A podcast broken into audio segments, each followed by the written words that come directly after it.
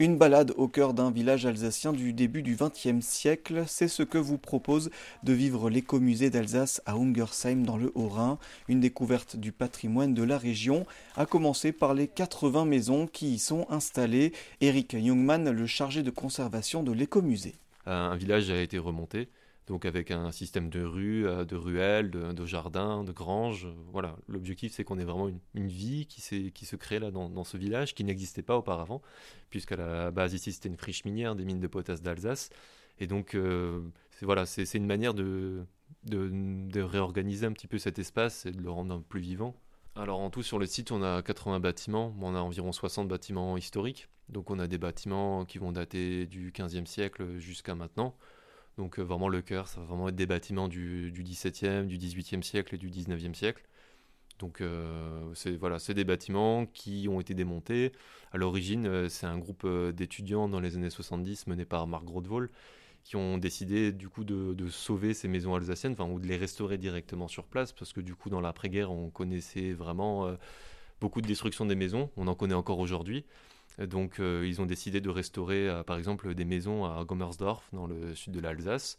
Et donc en 1973, ils ont créé une association de conservation voilà, des, maisons alsaciennes. Mais il a fallu attendre 1984 pour que voilà, l'écomusée ouvre ses portes au public. Mais ici, les premières maisons, notamment la maison de, de a été remontée en 1980. Dans un premier temps, c'est vraiment les maisons euh, qui, étaient, qui étaient concernées. Donc vraiment, euh, conserver les maisons ou les étudier scientifiquement, ce qui n'avait pas forcément été toujours fait, surtout l'habitat rural, l'habitat paysan. Et ensuite, euh, après l'ouverture voilà, de l'écomusée, il y a énormément de dons, énormément d'objets qui ont été proposés et qui ont enrichi voilà, les, maisons et puis les, futures collections du musée. Des animations permettent de mettre en scène cette vie de village, comme à la Maison des Goûts et des Couleurs, où Noémie accueille les visiteurs dans une cuisine à la découverte des traditions culinaires alsaciennes. Pour moi, c'est important, alors pour plusieurs raisons. Bah, la première, déjà, c'est que c'est quelque chose pour moi qui n'est pas censé se perdre parce que c'est un patrimoine.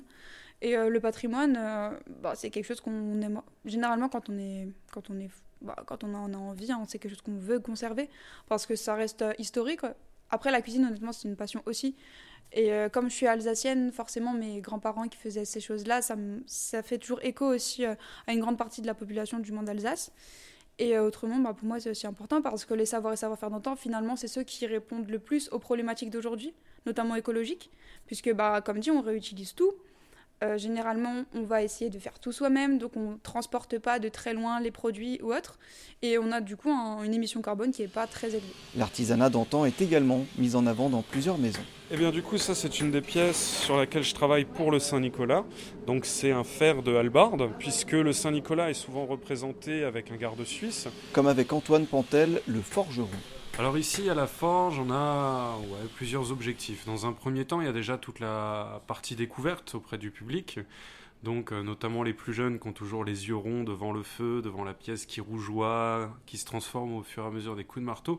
Donc il y a déjà tout cet aspect-là, c'est de faire découvrir un métier qui a quasiment disparu en France, euh, qui a quasiment disparu au lendemain de la Seconde Guerre mondiale.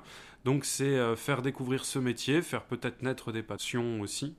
Après, on a tout l'aspect historique de médiation, donc faire découvrir aussi l'histoire du lieu, l'histoire du métier, euh, et en parallèle forcément un peu l'histoire du musée. Et enfin, on a une dernière, euh, un dernier objectif euh, dans cet atelier, c'est de pouvoir fabriquer des pièces pour le musée quand on a besoin. Les salariés de l'écomusée sont aidés par plus de 200 bénévoles passionnés. L'année dernière, le lieu a accueilli 198 000 curieux.